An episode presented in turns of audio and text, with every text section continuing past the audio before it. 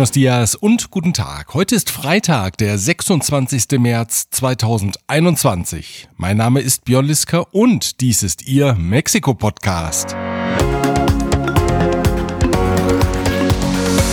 Diese Ausgabe erreicht sie mit der freundlichen Unterstützung von Evonik, ein weltweit führendes Unternehmen der Spezialchemie. Kernliebers, der globale Technologieführer für hochkomplexe Teile und Baugruppen mit den Schwerpunkten Federn und Standsteile. Klöme.com, der Spezialist für IEC-Elektrokomponenten im Bereich Automatisierung und Energieverteilung. König und Bauer Latam, Maschinen und Services für die Druck- und Verpackungsindustrie. Wie geht es weiter mit dem neuen Energiegesetz, das auf richterlichen Beschluss hin ja zunächst einmal auf Eis liegt? Und was sollten potenzielle Investoren in Mexiko beachten? Darüber habe ich mit Klaus von Wobesser gesprochen, dem Präsidenten der Mexiko-Sektion der Internationalen Handelskammer ICC sowie Gründer und Partner der Anwaltskanzlei von Wobesser Isiera. Angespannt bleibt die Lage an der Grenze zwischen Mexiko und den USA und eine Idee für eine Intensivierung der deutsch-mexikanischen Freundschaft gibt es auch in diesem Podcast mit Herz und Inbusschlüssel nämlich. Das sind einige Themen in dieser Ausgabe, die auch von folgenden Firmen unterstützt wird. Rödel und Partner, ihre maßgeschneiderte Wirtschaftskanzlei. Global Mobility Partners, ihr Spezialist für Umzüge von und nach Deutschland von Wobesser y Sierra, ihre Anwaltskanzlei mit einem spezialisierten German Desk. ICUNet Group. Wir beraten, trainieren und begleiten Ihr Unternehmen und Ihre Assignees interkulturell weltweit. Wenn Sie mehr über das Angebot der Firmen erfahren möchten, die Links zu den Homepages finden Sie auf mexikopodcast.info. Wir starten mit einer guten Nachricht für die Empfänger der mexikanischen Grundrente. Präsident Andrés Manuel López Obrador hat angekündigt, dass die Rente bis Anfang 2024 verdoppelt werden soll. Die Empfänger sollen dann alle zwei Monate 6000 Pesos erhalten. Das sind rund 250 Euro. Zugleich soll das Renteneintrittsalter bereits in diesem Sommer von 68 Jahren auf 65 Jahre gesenkt werden. Die Ankündigung kommt gut zwei Monate vor den wichtigen Zwischenwahlen im Juni. Die Maßnahme betrifft nach Angaben des Präsidenten gut 10 Millionen Personen. Das Budget für die Grundrente soll gestaffelt von derzeit 135 Milliarden Pesos auf 370 Milliarden Pesos im Jahr 2024 steigen. López Obrador sagte, die Mehrausgaben würden durch die sparsame Ausgabenpolitik seiner Regierung gedeckt, Steuererhöhungen oder eine Neuverschuldung seien nicht nötig. Estos recursos saldrán del presupuesto público sin aumentar la deuda ni los impuestos y sin gasolinazos. Es básicamente lo obtenido por ahorros de la austeridad republicana juarista. Ob die Rechnung aufgeht, wird sich zeigen. Aber zunächst einmal dürfte die Mexiko-Version eines legendären Spruches aus der alten Bonner Republik zu hören sein. Und es gilt auch der Satz, so mitschreiben, die Rente ist sicher. Im Vorfeld der Wahlen im Juni hat Präsident López Obrador mit den Gouverneuren eine Vereinbarung zur Stärkung der Demokratie unterzeichnet, den sogenannten Acuerdo Nacional por la Democracia. Die Vereinbarung sieht vor, dass sich die Amtsinhaber im Wahlkampf neutral verhalten. Bei einigen Gouverneuren stieß das Abkommen auf Vorbehalte. Manche hätten die Initiative lieber bei der Bundeswahlbehörde INE gesehen als beim Präsidenten. Schließlich komme der Wahlbehörde laut Verfassung eine Schiedsrichterfunktion zu.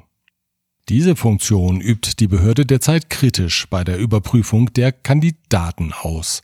Zwei prominente Kandidaten der Regierungspartei Morena hat der Bann der Wahlbehörde bereits getroffen den Politiker Felix Salgado Macedonio in Guerrero und Raúl Morón in Michoacán. Beide Kandidaten seien aus dem Rennen, teilte das INE mit. Sie hätten nicht klar belegen können, woher das Geld für den innerparteilichen Wahlkampf stammte.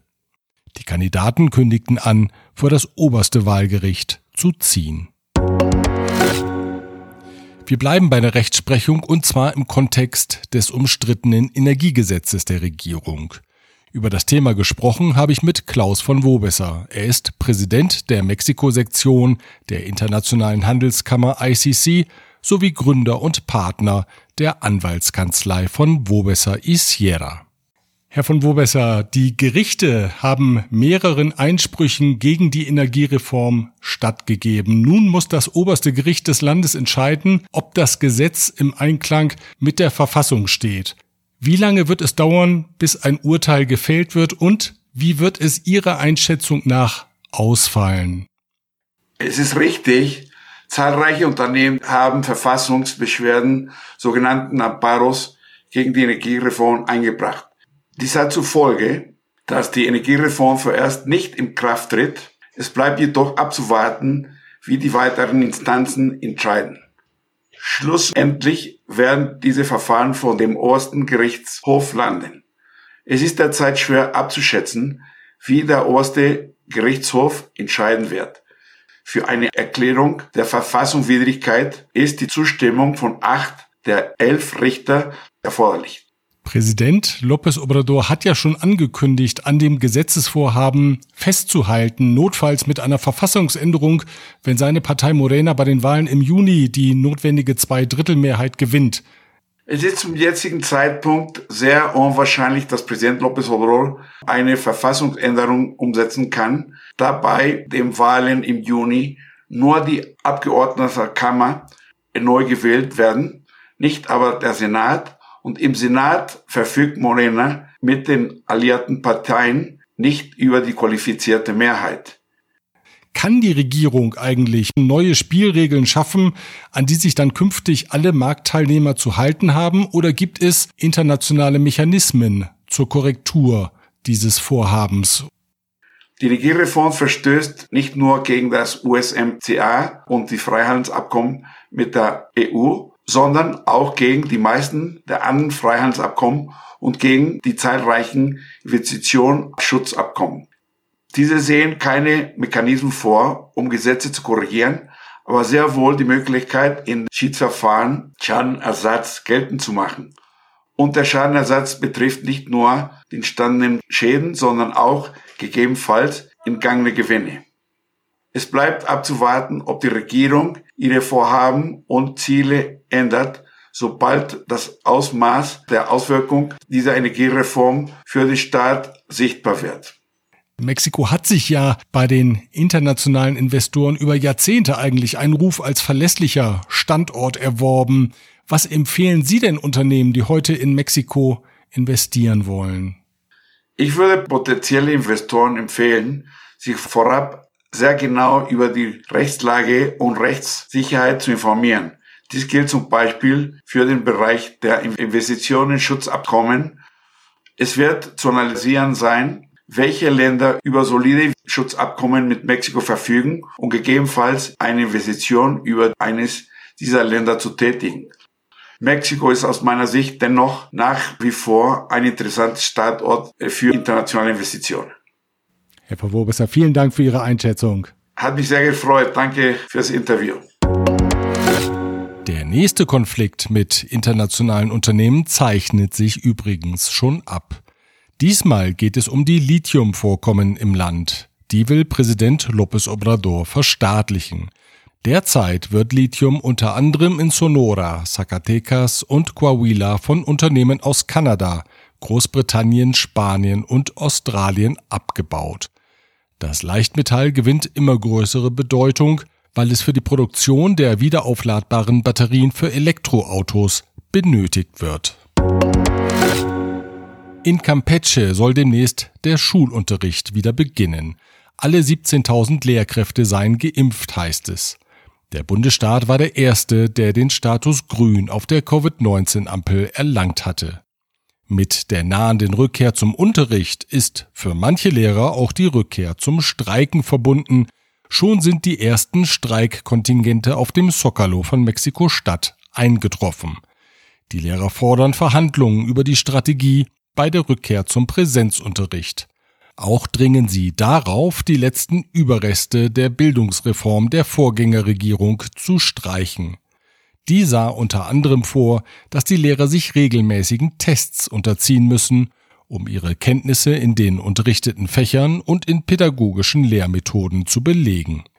Mexikos Lehrergewerkschaften haben traditionell einen großen Einfluss auf die Bildungspolitik. Bisher haben sie alle Versuche, das Bildungswesen zu modernisieren, verhindert. Zu einem schweren Vorfall mit einem gefälschten Impfstoff ist es in Campeche gekommen. Rund 1000 Personen wurden mit einer falschen Substanz geimpft. Das Produkt eingeführt hatte Medienberichten zufolge ein pakistanischer Unternehmer, der in Campeche unter anderem Textilien produziert. Er ließ mit dem Impfstoff die Mitarbeiter seiner Maquiladora impfen und wollte restliche Dosen anschließend nach Honduras ausführen, wo er über weitere Produktionsstätten verfügt. Über gesundheitliche Probleme der geimpften Personen wurde bisher nichts bekannt. Derweil ist am gestrigen Donnerstag die offizielle Zahl der an Covid-19 gestorbenen Personen auf über 200.000 gestiegen. In den letzten Wochen war ein Rückgang der Sterbefälle zu verzeichnen. Abzuwarten bleibt jetzt, wie sich die erwartete Reisewelle über Ostern auswirken wird. Weiter zugespitzt hat sich die Lage an der Grenze Mexikos zu den USA. Wie berichtet, sind dort zuletzt zahlreiche illegale Grenzübertritte registriert worden. Allein im Februar griffen US-Grenzpatrouillen 100.000 Personen ohne Dokumente auf. Vor große Herausforderungen stellt die steigende Zahl der unbegleiteten Minderjährigen die US-Regierung. Der New York Times zufolge wurden in der letzten Februar- und der ersten Märzwoche 3250 unbegleitete Minderjährige in Lagern untergebracht, die bereits an der Kapazitätsgrenze sind. Dass das Thema für die Regierung Priorität hat, stellte US-Präsident Joe Biden am Mittwoch klar, als er seine Stellvertreterin Kamala Harris persönlich mit dem Thema betraute. Sie soll jetzt in Gesprächen mit den Entsendeländern Mexiko, El Salvador, Guatemala und Honduras Lösungen erarbeiten. Dabei wird es sicher auch um Finanzhilfen gehen. Im Januar hatte die US-Regierung 4 Milliarden Dollar für die zentralamerikanischen Länder in Aussicht gestellt. Für eine erste Abstimmung mit Mexikos Regierung reiste am Montag eine Delegation unter der Leitung der ehemaligen US-Botschafterin in Mexiko, Roberta Jacobson, nach Mexiko-Stadt.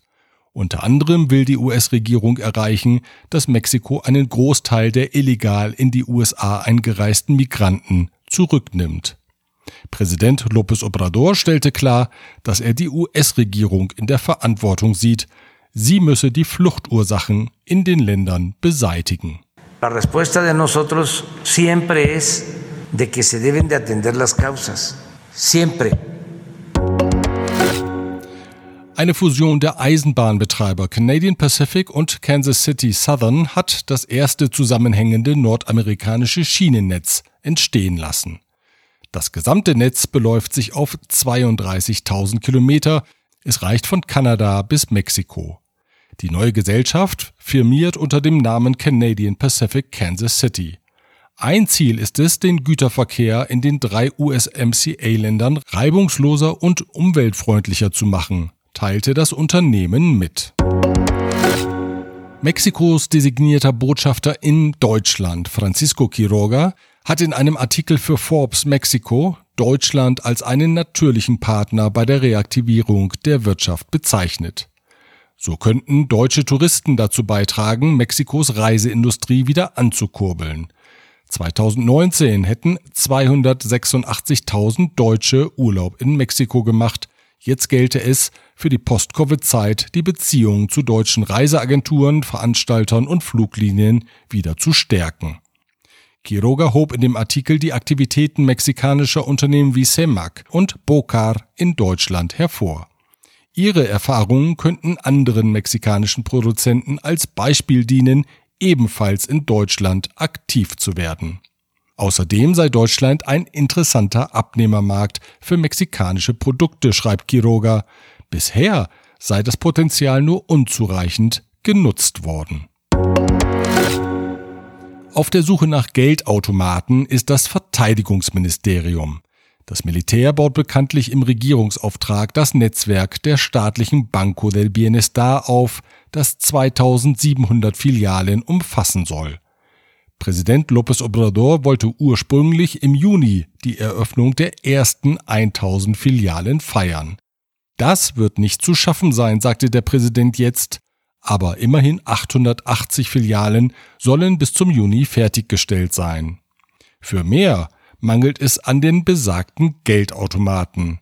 Auch die Ausstattung mit Büromöbeln wie Regalen und Archivschränken bereitet den Militärs Kopfzerbrechen. Vielleicht finden sich die Möbel ja bei IKEA, denn das erste von drei in Mexiko geplanten IKEA-Geschäften eröffnet am 8. April. Das Möbelhaus in einem Einkaufszentrum in der Nähe des Hauptstadtflughafens bietet auf 23.000 Quadratmetern Einrichtungs- und Dekorationsartikel an. Die Eröffnung hatte sich durch die Covid-19-Pandemie immer wieder verzögert. Weitere Geschäfte sind in Puebla und Monterrey geplant. Vielleicht erlebt jetzt die deutsch-mexikanische Freundschaft eine ganz neue Blüte. Denn während die Mexikaner zunächst einmal ratlos vor dem Bausatz für das Billigregal, das Malmbett und den Packschrank stehen dürften, haben die Deutschen ja einen jahrzehntelangen Vorsprung. Sie wissen, wie man eine IKEA-Bauanleitung studiert und vor allem wissen sie, dass die Nichtbeachtung des kleinsten Details in der Anleitung später zu einem Nervenzusammenbruch führen kann, weil man alles auseinanderbauen und von vorn anfangen muss. Also helfen Sie Ihrem mexikanischen Nachbarn, wenn der IKEA-Bausatz kommt. Gehen Sie rüber mit Herz und Inbusschlüssel, daraus kann eine lebenslange Freundschaft werden, versprochen. Soweit der Überblick aus Mexiko. Kommen Sie gut ins Wochenende. Wir hören uns mit einem kurzen österlichen Update am nächsten Freitag, wenn Sie mögen. Bis dahin.